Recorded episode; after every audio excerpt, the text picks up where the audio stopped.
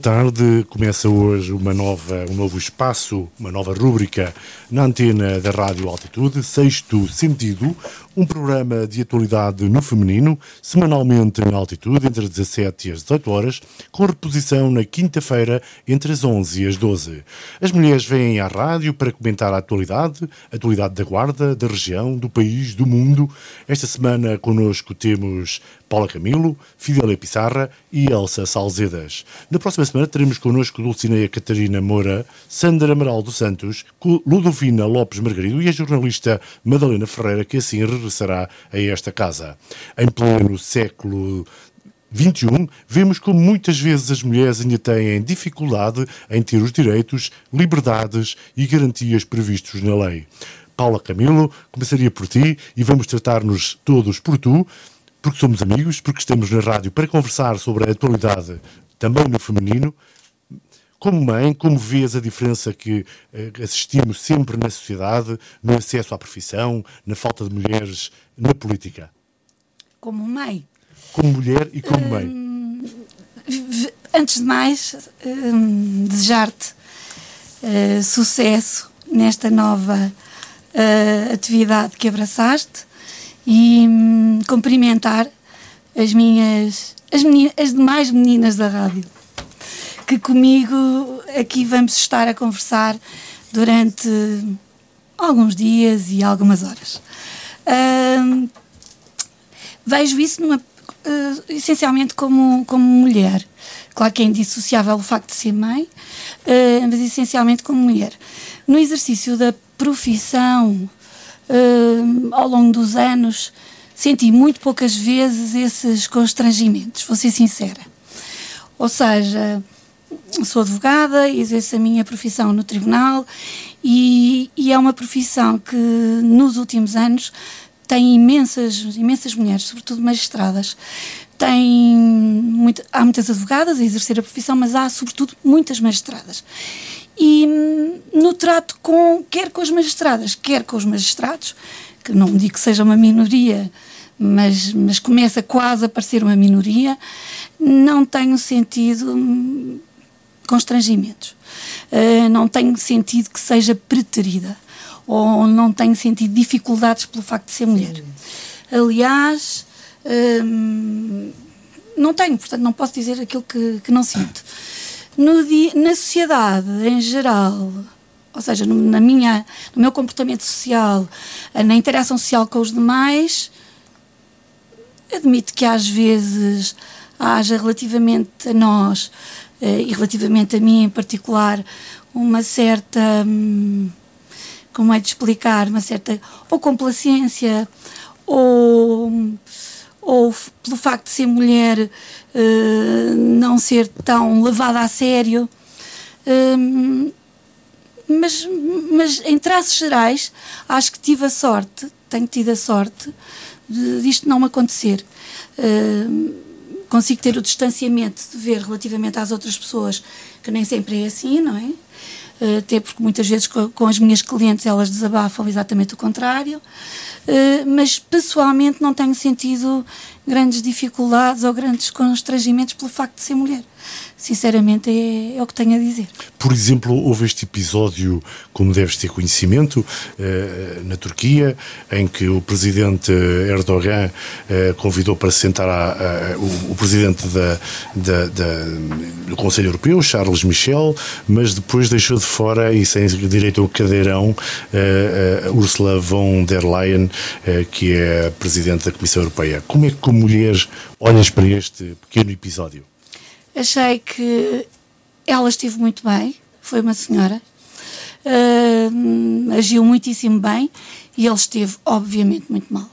Uh, foi, como tu dizes, um episódio muito pequenino, mas emblemático uh, de como as mulheres na política, e neste caso um, uma pessoa com um lugar de destaque em termos internacionais, como, como muitas vezes são tratadas. Portanto, ele esteve declaradamente mal e ela esteve muitíssimo bem porque soube, soube ocupar o seu lugar. Uh, podia ter exigido mais qualquer coisa, mas uh, digamos que era constrangedor também, uh, até em termos protocolares, digamos assim. portanto, vi, vi com tristeza mas não me surpreendeu de um indivíduo como, como é o Erdogan. Fidélia Pissarra é professora, eh, como mulher, como professora, como é que convive ou se encontra algumas vezes ainda esta sensação de diferença entre o homem e a mulher na ocupação do palco?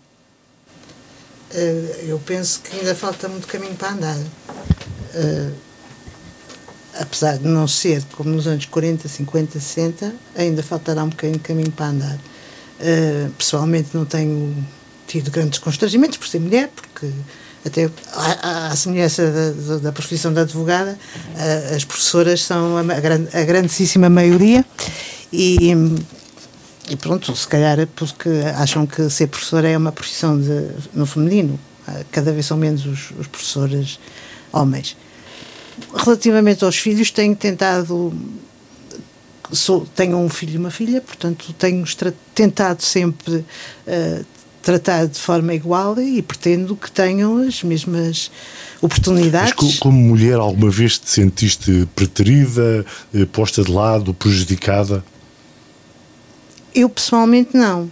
Agora que uh, é observável na sociedade, desde logo na turca, uh, que as mulheres, só por serem, uh, são encaradas de uma forma, como dizia a Paula, complacente, eu diria ainda mais às vezes com alguma tolerância, mas muitas vezes com intolerância. E é, na candidatura, por exemplo, o mesmo cargo, é, é vulgar nós encontrarmos é, cargos ocupados por homens em que havia candidatas femininas, se calhar com mais qualificações e com mais competência para o cargo. Há muito caminho ainda para fazer. E na nossa região? Na Guarda, nesta nossa região, eh, por vezes conservadora, eh, até que ponto, porque olhamos para a sociedade turca e achamos que faz parte de, do problema dos turcos. Não, não, pois faz parte dos problemas dos turcos, mas se calhar só da elite turca, porque uh, o povo. Uh, da, da, experiência que eu tenho, tenho trabalhado com parcerias com escolas turcas no, no âmbito da plataforma eTwinning e, e nota-se uma ânsia por parte das professoras turcas em aproximarem-se do Ocidente e da Europa. Nós cá, um, apesar de enfim, ser politicamente correto dizer que as oportunidades são iguais, uh, temos muito poucas, muito poucas empresas com, com diretores, com, com as FIAs, uh, não temos nenhuma presidente da Câmara, temos pou, pouquíssimas uh, vereadoras, portanto, se olharmos para o panorama político, os cargos mais elevados são maioritariamente, para não dizer quase exclusivamente, eh, masculinos, embora já se vá vendo, se calhar muito por conta das cotas, eh, uma ou outra, mas eh, às vezes parece que é só mesmo para cumprir a cota. Em complemento do que a Fidélia estava a dizer, no mundo do trabalho, por exemplo, há uma questão, há questões salariais muito concretas. Para os mesmos cargos, as mulheres, em regra, recebem menos dinheiro ou menos salário ou menos remuneração, como quisermos dizer. Isto é uma constatação. Portanto, há uma discriminação uh, aqui. Para não falar dos tais cargos de direção de que a Fidélia também falava e para não falar também do facto de, na política, a maioria das pessoas envolvidas são homens, independentemente da questão das cotas. Mas também há outra questão. Uh, as mulheres um, têm que se impor e têm que, se calhar, parte, parte dos outros, mas parte muito de nós. Uh, uh, se calhar, parte mais de nós. Uh, termos uma intervenção cívica muito mais ativa, política também e reivindicativa. Um, penso que se estamos à espera, ou se estivermos à espera, que, nos, que os homens ou que a sociedade em geral nos chame, eh, não chega.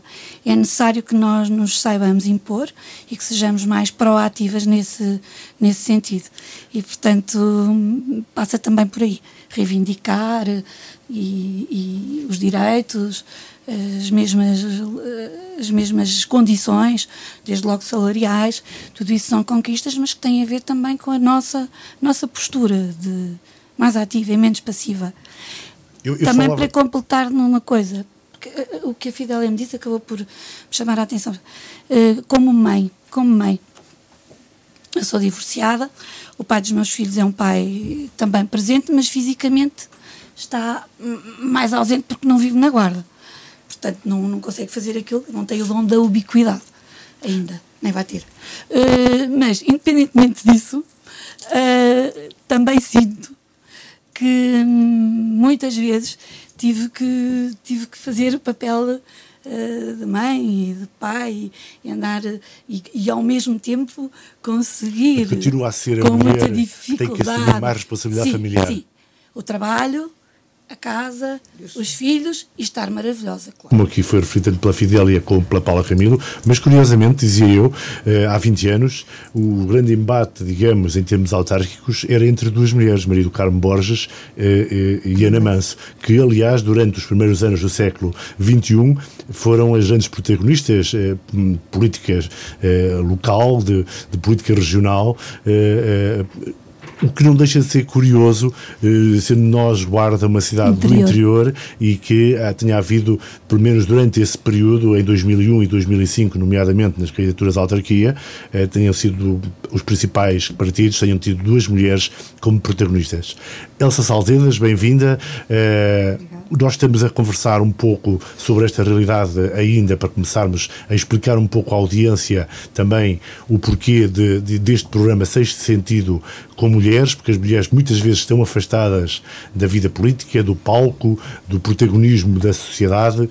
Como vês esta, esta temática?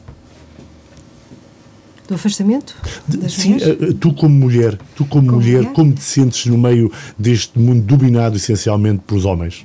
Eu, eu nunca senti isso, nunca, nunca me senti uh, propriamente impedida ou incapaz de exercer o, o que eu quisesse exercer pelo facto de ser mulher. Pelo contrário, se calhar até uh, deverá, haverá mais poder, acho eu, de muitas mulheres do que propriamente uh, daquilo que seria expectável.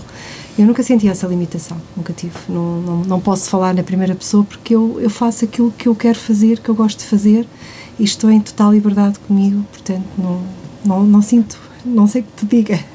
Muito bem, eu fico satisfeito de ouvir isso, porque a maioria das vezes na sociedade ouço falar de que a mulher eh, é um bocado constrangida pelo domínio de uma sociedade machista. Vejo que, pelo menos aqui, estamos com três mulheres que não têm essa sensação. Hum, Ainda bem.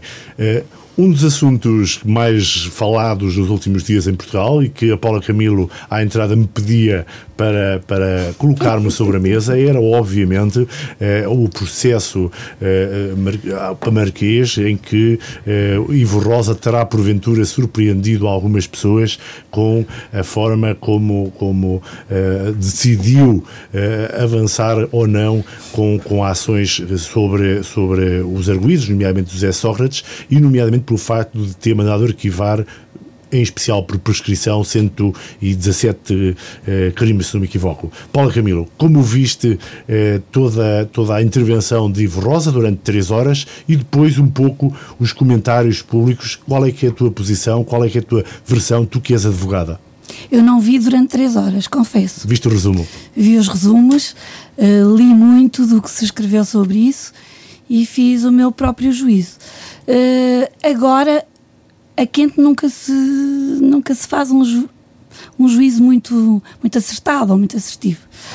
Uh, agora estou mais serena relativamente ao assunto, portanto, se calhar não vou trazer nada de novo, porque já muita gente falou sobre o assunto, mas uma vez que o assunto me é caro, até porque é a minha área uh, de atividade, os tribunais e a atividade também me considero uh, de alguma forma, não digo responsável, mas Uh, sou uma pessoa que intervenho nestas áreas. Uh, e, o, e, a primeira sensação foi a sensação de, de injustiça do ponto de vista. Já, ver, não já comecei a ler o despacho, mas confesso-vos, vou demorar. Exatamente, vou demorar imenso tempo, portanto ainda não li o despacho todo. O juiz fez aquilo que ele achava que devia fazer, ou seja, ele analisou, estudou, fundamentou. Arrasou a acusação. Arrasou a acusação claramente, porque a maioria dos crimes foram considerados prescritos. Um, o Ministério Público, antes disso, tinha optado por uma estratégia, como dizia no outro dia muito bem a Procuradora Maria José Morgado, por uma estratégia de englobar uh, aqueles processos todos, não era só um processo, era mais do que um processo, e constituiu um mega processo. Foi uma estratégia. Não sei, não faço juízos de valor sobre se errada ou certa, mas a verdade é que, ao termos um mega processo, como a justiça é lenta e como os meios de investigação são muito difíceis e são complexos e exigem perícias e tal, obviamente que aquela investigação seria inevitavelmente muito demorada, como foi. Portanto, a acusação uh, acaba por ter essa estratégia de construir um mega processo e depois acaba por ter, uh, por ter, por produzir uma peça processual enorme em que, se, em que foi muito fácil, acho que foi fácil, para as, as, a defesa de, dos diferentes arguídos, e designadamente a defesa do Sócrates, encontrar nulidades, inconstitucionalidades, uh, meios de prova, prova obtidos ilicitamente. Portanto, ou seja, num, num, num processo tão grande, era quase inevitável, não encontrar tantas como foram encontradas falhas técnicas. E o juiz Rosa foi andando, andando, andando e foi encontrando. Se ele tem razão em tudo, não sei. O Tribunal da Relação o dirá. Tem sido comentado que no que toca aos crimes de natureza fiscal, não terá razão, porque os rendimentos ilícitos são sempre tributados e tributáveis. Portanto, aí, se calhar, no recurso, não, não, não, não obterá provimento por parte do Ministério Público, já anunciou que iria recorrer. Quanto às prescrições, também pode ser discutível, porque suporta-se muito num, num, num acórdão do Tribunal Constitucional, que também não é propriamente lei para este efeito. Portanto, estamos numa fase em que, ao haver recurso, esse recurso vai ser também complexo e, por sua vez, vão, vai demorar mais não sei quanto tempo até que venha uma decisão final, porque esta decisão do Ivo Rosa é uma decisão provisória, não é definitiva ainda. E depois teremos, espero eu, julgamento para. Espero eu, sei que, que haverá julgamento para os crimes que remanesceram e para aqueles que, em sede de recurso, ainda se possam manter. Mas, independentemente disto, temos um processo em que, de entre os vários arguídos, muitos deles conhecidos, temos um primeiro-ministro que pediu emprestado a um amigo, um grande amigo, supostamente, milhões e milhões. Isto fica por explicar. Ele sente-se extremamente indignado, extremamente injustiçado, esteve preso preventivamente, continua a dizer que é inocente e repete e repete. Eu acho que ele está já de veras convencido que é absolutamente inocente, mas ainda não nos conseguiu explicar. E eu acho que se calhar, isto, a justiça eu sei que se faz nos tribunais, mas já que ele utiliza tanto os meios de comunicação social para falar sobre o assunto, também poderia já ter tido a oportunidade, e já teve certamente, ou pelo menos ter tido, enfim, a decência de explicar, de explicar para que, é que eram aqueles milhões todos, porque é eram necessários aqueles milhões todos de dinheiro uh, daquele seu grande amigo. Portanto, uh, fica independente do processo, dos passos processuais, da lentidão da justiça, da falta de, de meios, desses constrangimentos todos que, que, existem e que vão levar depois a uma decisão que se calhar não é a mais justa para o cidadão comum. A verdade é que há um primeiro-ministro que tem, tem explicações também a dar ao país. E, e nós estávamos à espera uh, de mais, porque ao longo destes. Isto choca-nos, é algo muito, muito chocante. Ele, qualquer primeiro-ministro, qualquer homem que se coloque nessa posição e que se mantenha nessa posição tem que ser absolutamente eh, exemplar, tem que, ter, tem que ser impoluto. Não digo que seja perfeito, isso é impossível. Mas, como ele, há muitos. Como ele, há muitos, infelizmente. Mas, e não digo mais nada. Eu acho que foi ser fanfarrão. Hum? O maior uh, crime dele, na minha perspectiva, é ter sido fanfarrão. Hum? Uh, Explica lá. Foi uh, fanfarrão na medida em que quis exibir de uma forma um bocadito o FANA, o, o, os feitos, o conseguido, que ainda por cima, e o que tudo, para que tudo aponta, não foi da forma mais legítima.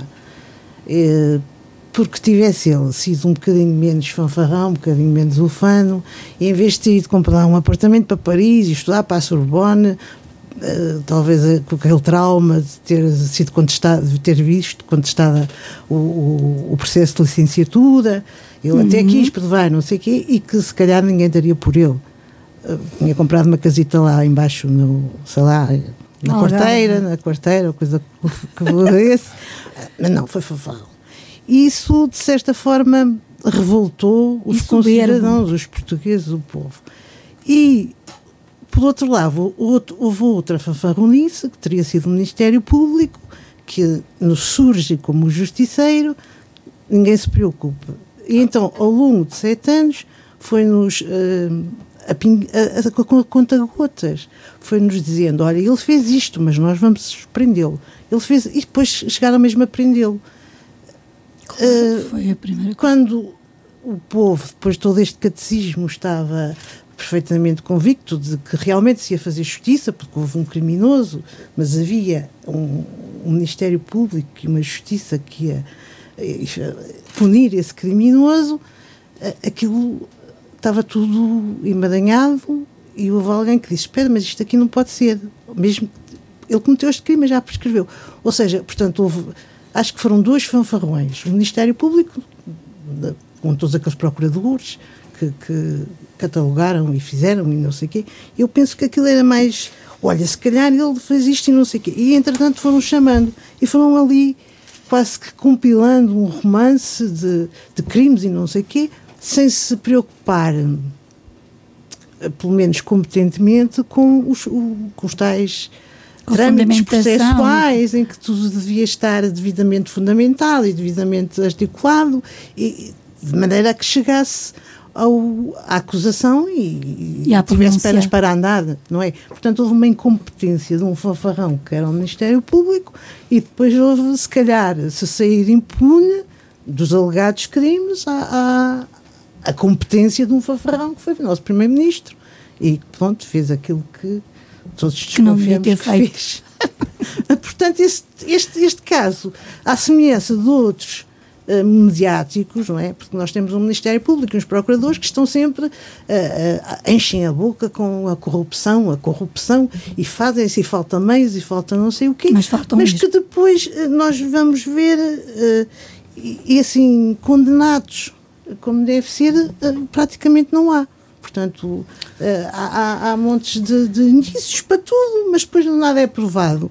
Isto aqui, se os advogados de defesa conseguem encontrar os, todos os furos e todas as possibilidades legais, eh, mete um bocadinho de impressão porque parece que a competência só está do lado da defesa, nunca está do lado da acusação. Então não há procuradores competentes que consigam, com a lei que têm e com os prazos e os, os enfim, os meios que têm, uh, uh, condenar alguém fazer uma investigação e uma caso, acusação. Neste caso estamos ainda só na fase estamos. de preparação da acusação. Isto seria a pronúncia, Exato. De, não é? Mas uma acusação que já está... Não achas que as pessoas reagiram também um bocado precisamente neste contexto de que já estávamos perante o julgamento e que o Ivo Rosa já estava a, a, a, a ler a sentença quando na verdade ainda estamos no, no adro da igreja? Será que estamos? Pergunto-te. Não sei, eu acho que há um descrédito total relativamente a esta situação uh, da corrupção, do crime, do alto crime. Eu acho que todos nós temos a consciência ou a sensação de que compensa. Uh, compensa uh, ser alta corrupção, compensa em Portugal, claramente nunca se vê os julgamentos uh, terminarem, nunca se vê esses crimes serem punidos como, como deveria ser. A mim, a, maior preocupação uh, é.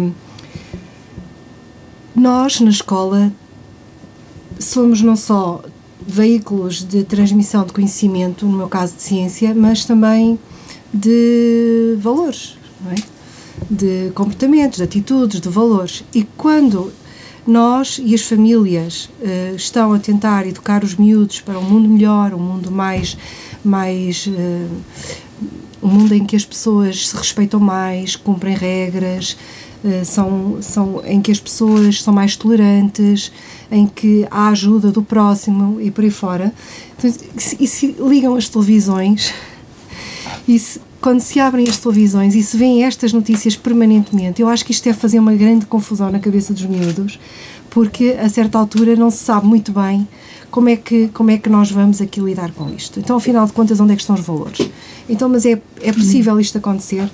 Como é que é possível isto estar a acontecer? Eu acho que isto, eh, eu acho que quem, quem tem as rédeas, quem vai ao leme do país, tem, eh, não é, não é só justiça, a justiça não só tem, eles têm uma palavra a dizer também às novas gerações, porque eu acho que isto não está nada bem e acho que é por aí que Paula, Paula Camilo, como advogada eh, e agora no estrito sentido da tua profissão, eh, como achas que vai decorrer o processo a partir de agora? Nomeadamente considerando que alguns dos crimes, se me equivoco, 17, eh, Ivo Rosa deixou indicações claras que podem e devem avançar com a maior celeridade.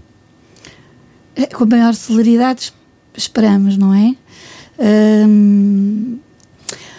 o, o Ministério Público anunciou de imediato que iria recorrer Portanto, eh, essa matéria vai, vai ser eh, do conhecimento do Tribunal da Relação e o Tribunal da Relação vai, espero eu, uh, analisar as questões com pinças e decidir rapidamente. Já, aliás, aliás, já tinha havido anteriormente intervenção de tribunais superiores.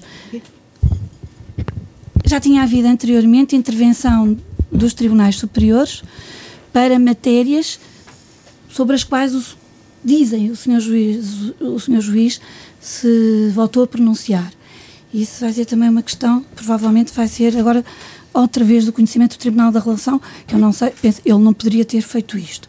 Portanto, o Tribunal da Relação vai conhecer do recurso com pinças, tenho a certeza absoluta, com pinças no sentido de analisar muito assertivamente o que está ali e terá, espero, muito respeito por nós, no sentido de ser célere Uh, quanto aos, aos demais crimes, uh, relativamente aos quais houve pronúncia, uh, que, que, é residual, relativamente ao resto, espero que seja rápido. Agora, o que, o que posso dizer é um mega processo. Há, há, há uma pendência enorme nos tribunais, nos tribunais centrais, ainda mais, em Lisboa, ainda mais. Portanto, confio em que os juízes há de ser um coletivo, há de ser um tribunal coletivo e que seja, por três cabeças, obviamente. Pensam melhor do que uma só. continuas, como profissional de, advogada, continuas a achar que a justiça não Continuo está... a achar que é lenta. É muito lenta. lenta. É lenta. E é um problema não só, de, não tem só a ver com os magistrados, como toda a estrutura, o sistema. Ou seja, é extremamente a lento. A administração da justiça é de facto lenta. É lenta, nocível no crime. Eu não faço crime. Portanto, não tenho, só pontualmente é que eu faço crime. Portanto, eu não tenho muito conhecimento do que se passa no, no, no crime, embora, claro, tenha algum, obviamente. Uh, e, há, e no crime até há prazos que têm que ser mesmo respeitados, mais do que no cível. Mas a justiça é lenta defrauda as pessoas também por isso. E uma justiça lenta nunca é uma justiça eficaz. E outra coisa, crimes económicos, crimes fiscais, crimes informáticos, e são complexos para os senhores magistrados e para todos os envolvidos, para os advogados também, atenção. Portanto, é necessário muitas vezes uh, o apoio de equipas ou peritos que tenham conhecimentos nessas matérias, porque quem decide, ou quem está antes de quem decide, quem acusa, portanto, na, na investigação, tem que se apoiar nessas, nesses peritos, porque não tem conhecimentos para isso. Portanto, em processos muito grandes, muito complexos, vocês imaginem o que isto pode demorar. Mas também depois os buracos pode deixar se não for muito, muito bem analisado e muito bem tratado.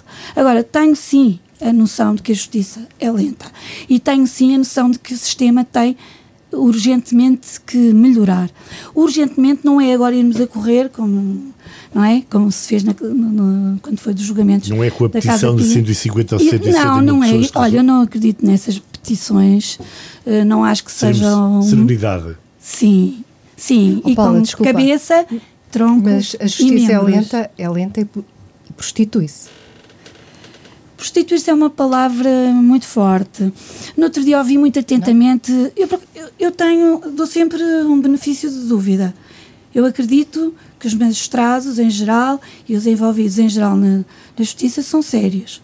Não até prova em contrário.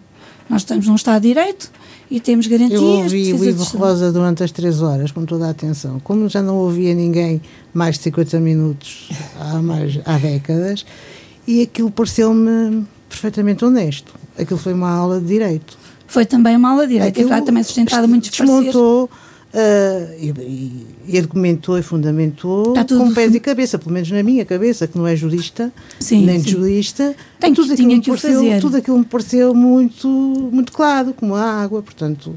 Uh, não foi por aí, como diz o, como disse o Dia Luís, aquilo também não é o fim de nada, nem por se ao princípio, não, porque não. se alguém fez alguma coisa que, que, que faça a justiça realmente efetivar-se foi o Ivo Rosa, ao, ao, ao, considerar os crimes que considerou, pelo menos por aí, é qualquer coisa de concreto onde podem pegar.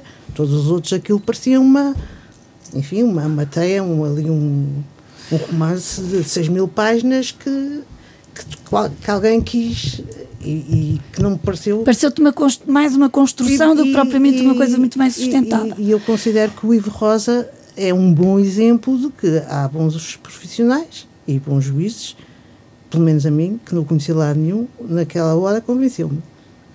Pronto. Uh, mas é assim, o Tribunal da Relação provavelmente vai-lhe retirar razão em algumas coisas, seguramente.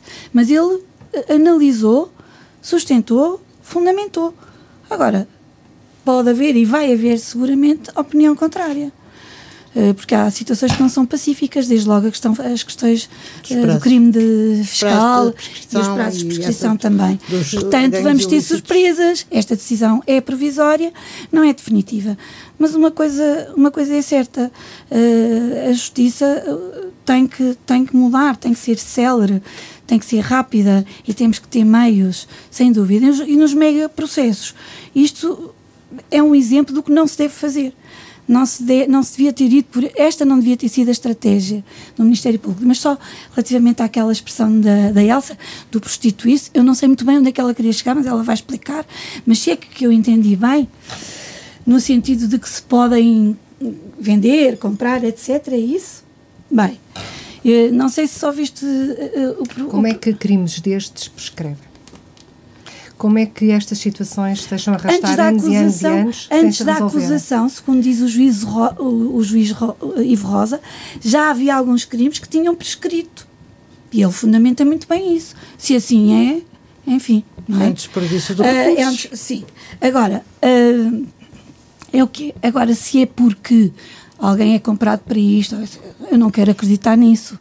Eu não, tenho, não sou uma menina de 6 anos, nem de 5, então, que acredita. Nós queremos acreditar no, que isto só acontece porque não há meios para desenvolver os processos. Não, não é. É um conjunto de, de situações, mas é, é muito isso. é muito isso. É muito isso. Mas a Maria José Morgado, no programa do Rico. De, de competência. Também, muita, claro. Claro, a Maria José Morgado, no, no, programa do Ricardo Araújo Pereira, não sei se vocês ouviram, eu ouvia muito atentamente, é uma mulher que eu admiro muito uhum, e, que, e de, e, de, quem gosto bastante. E então, quando ela disse que o juiz é uma peça central.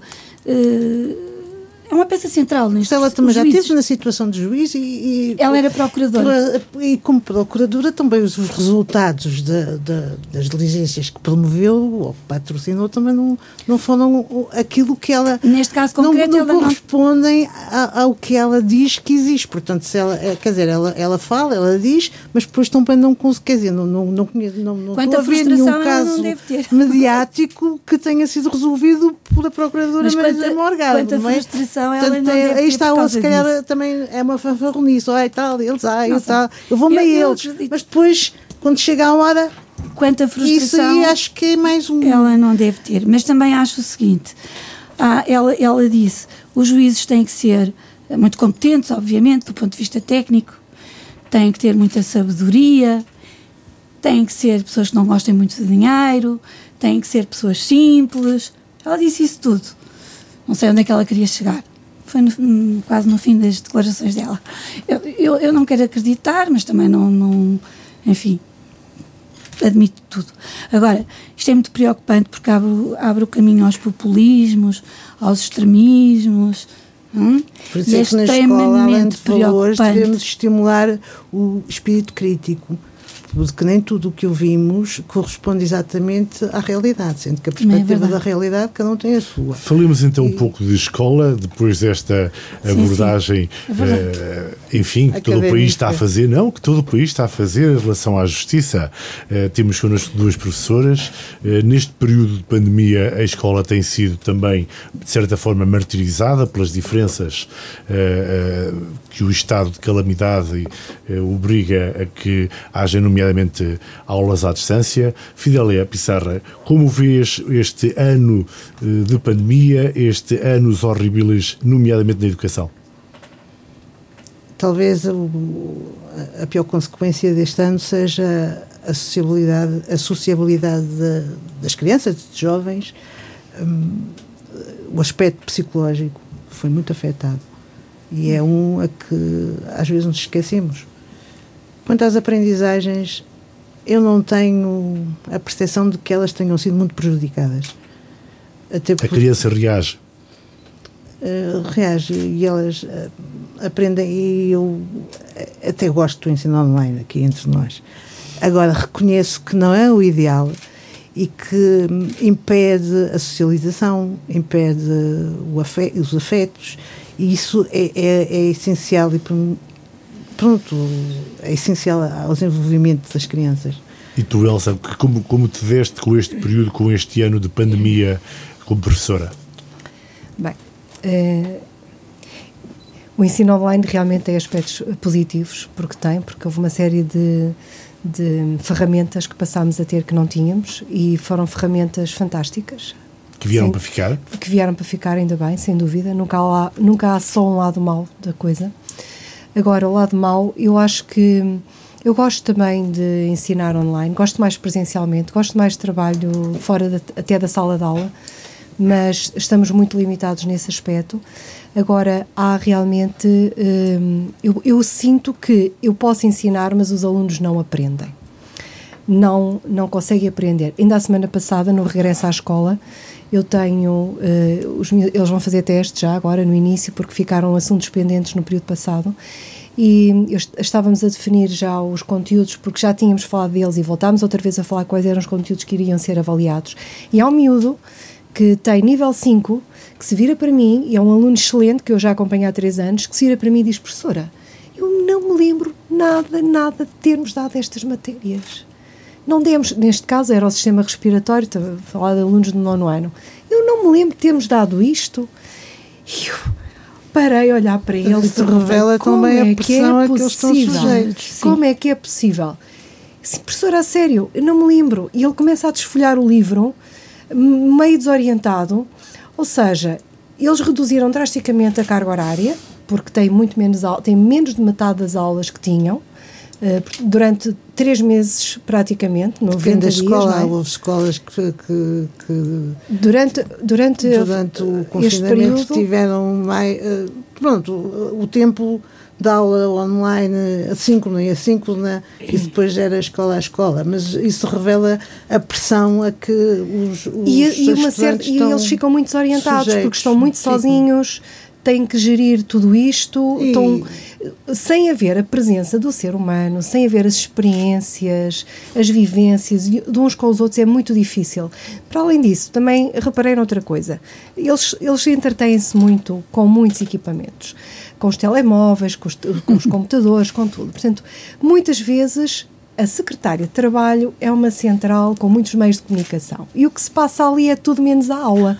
Portanto, só uma reduzida parte dos alunos é que acompanha a aula com alguma seriedade, como se estivesse dentro da sala de aula, porque na presença do professor há sempre aquela intimidação, não é? O professor está ali, está a vigiar, está a ver, não vou pegar no telemóvel. Online, isso, nada disso acontece. Portanto, eles ligam, clicam no, no, no, ligar, estão a assistir, o professor está, está a dar-lhes algumas tarefas. Não se pode em 50 minutos pôr toda a gente a trabalhar participativamente, porque é impossível, de, numa aula, numa aula que decorre uma vez na semana, portanto é muito complicado.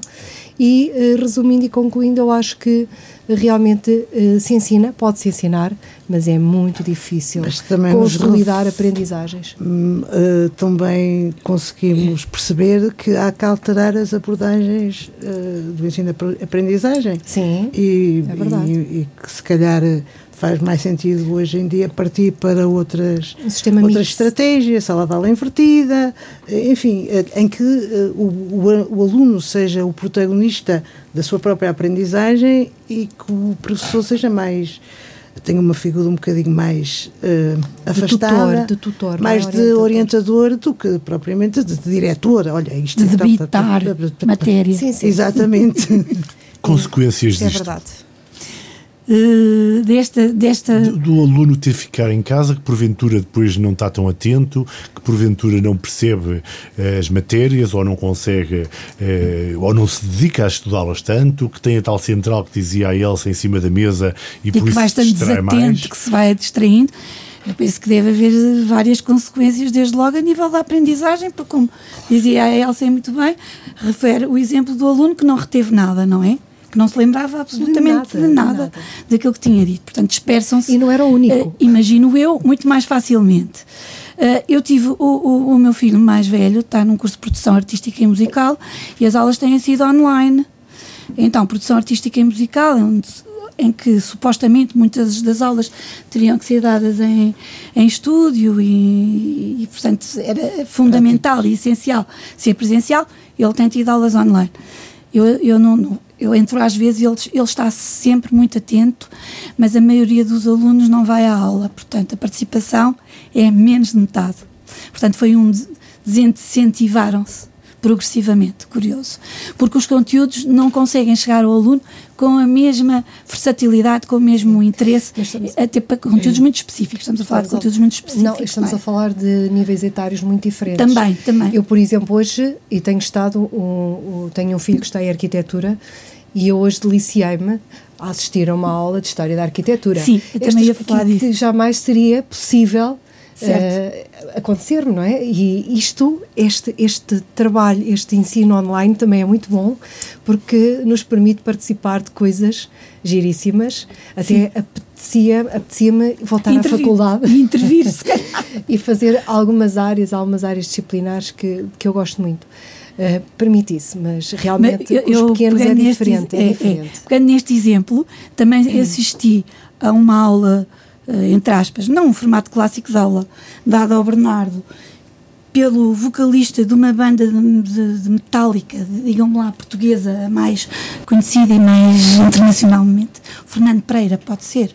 Isso não é metálica. É, é, Fernando é. Pereira. Ou Fernando qualquer coisa. Não Fernando sei se Pereira sabe. não é metálica de certeza. Não é esse Fernando Pereira. É outra.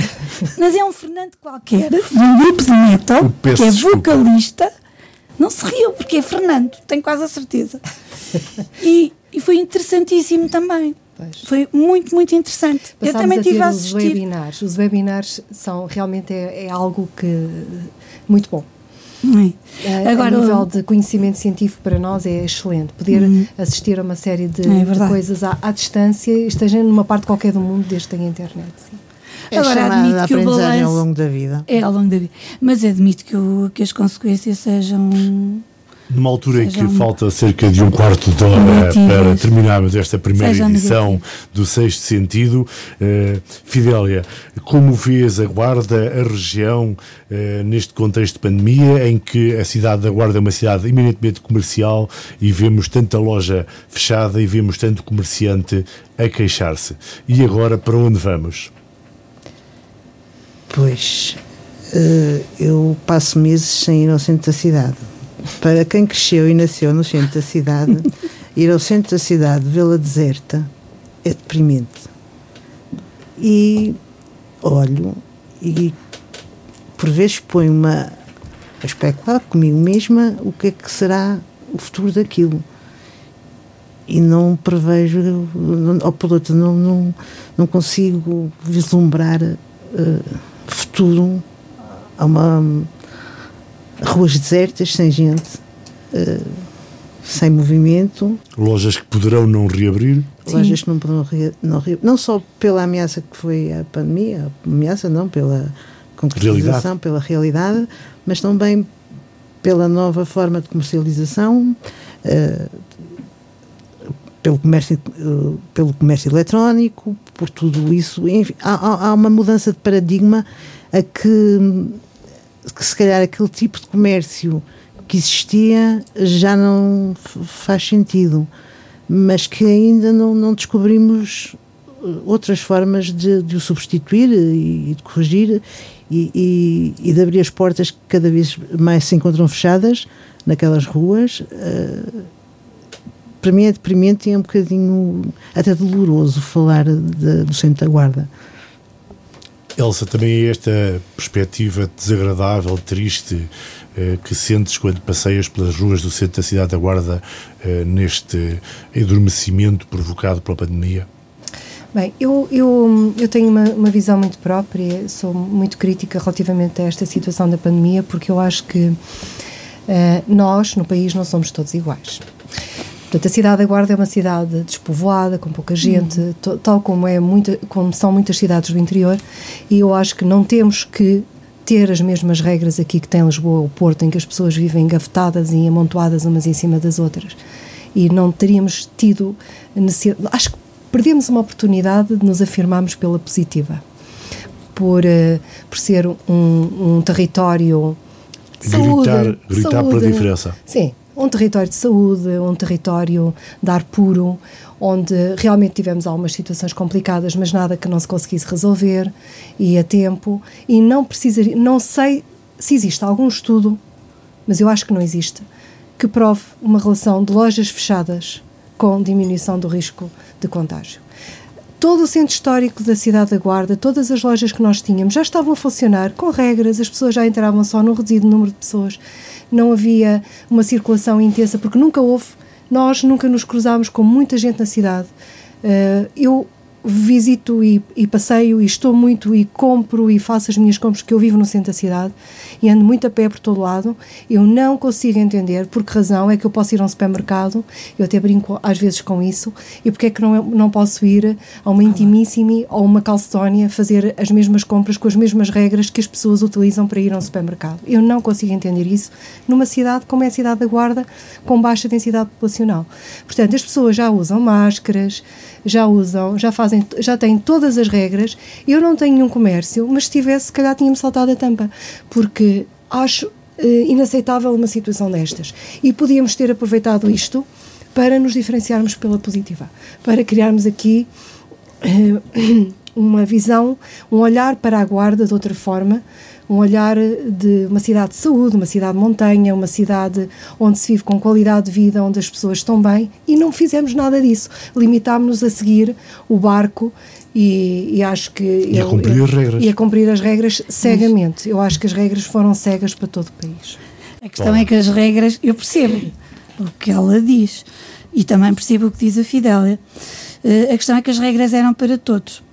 E, portanto, nós, se calhar, não sei se pensámos nisso, em marcar a diferença, mas mesmo que quiséssemos ter marcado a diferença, não sei se podíamos ter feito num cenário de pandemia, num cenário tão excepcional e novo. ter manifestado pelo menos essa vontade. Ah, sim, isso sim, sim, mas, mas se calhar agora, nestas novas regras de desconfinamento, eh, já ouvimos falar que poderá haver uma apreciação casuística de determinadas, determinadas zonas e poder aqui desconfina-se desta maneira, no, no Conselho Vizinho poder-se-á desconfinar de outra forma e, e, se calhar a visão agora vai ser essa, mas na altura estamos, estamos a aprender, é um fenómeno, foi um fenómeno novo, muito assustador e os números falam por si também uh, e de facto uh, as regras eram para cumprir e eram transversais. Mas há uma coisa, eu fui trabalhar, no, no primeiro confinamento não, assustei-me mais. Mas depois nós aprendemos. No segundo confinamento, com as mesmas precauções, fui trabalhar. Fui trabalhar, tinha era, eh, cuidados, uh, designadamente não recebia, fazia quase tudo online ou por telefone, portanto recebia menos gente no escritório, mas tinha, mas continuei a ir trabalhar. De facto, a, a cidade estava, era eh, assustador, deprimente, tudo isso. Mas antes da pandemia, agora desculpa, mas tenho que dizer, eu trabalho no centro, centro, centro. Antes da pandemia, muitos dias, e não era preciso. No verão não é tanto que as pessoas saem, mas no inverno, muitos dias a frio, a fio, em que o centro estava deserto, em que havia muito pouca gente, em que havia lugares para estacionar. Aquilo de que a Elsa fala, o despovoamento, a desertificação, uma terra que tem que puxar pelas suas mais-valias, porque está completamente adormecida, se não queremos que, que adormeça ainda mais ou que chegue a um estado de letalidade. Mas na, na pandemia, de facto, eh, agora se calhar neste desconfinamento, podemos então erguer uma bandeirazinha e dizer se, se calhar podemos, se calhar podemos aproveitar a pandemia. lançado o repto pela, é. pela, Elsa no sentido de mostrarmos alguma diferença numa cidade que tantas vezes reivindica a qualidade ambiental e a qualidade da é saúde, verdade. podermos fazer alguma coisa diferente. Uh, Mas se houve coisa que a pandemia nos mostrou foi que a vida. Uh, há muitas profissões e cada vez mais e muitas atividades económicas que eh, podem fazer-se a partir de casa, ou seja, eh, online. Já não é preciso viver em Lisboa para programar para uma empresa de Lisboa. Já não é preciso viver em Lisboa para fazer um, um vídeo, o que seja. E isso uh, é que nós devemos aproveitar para reverter a nosso favor, porque temos o ar puro, temos condições, temos uma escolas ótimas, sim, sim. temos serviços de saúde ótimos, ótimos, temos uh, tudo ótimo, desde a paisagem ao céu, e uh, quem trabalha ou quem tem a possibilidade de, de desenvolver a atividade profissional a partir de casa, uh, se calhar tinha muito melhores condições na Guarda e do que em Lisboa ou, ou Eiras e isso é que nós devemos potenciar e Se devemos traz-nos essa lição, não é? Capitalizar. Acho que sim, tens muita razão. Essa talvez seja e a grande consequência sim, sim. para a nossa região, a possibilidade de percebermos que não temos que ir todos para Lisboa, que também na Guarda ou na região podemos desenvolver os nossos não, projetos. Nós podemos da Guarda trabalhar para todo o mundo. Exatamente. E podemos inclusivamente criar espaços. Aliás, a, a este Câmara, é o nosso é, centro do mundo. Podia criar espaços de salas. Uh, em que as pessoas que não quisessem trabalhar de casa, para não estar eh, com os constrangimentos ou da sala desarrumada ou da cama por fazer, em que houvesse espaços uh, comuns em que cada um pudesse ter o seu gabinete e trabalhar a partir dali.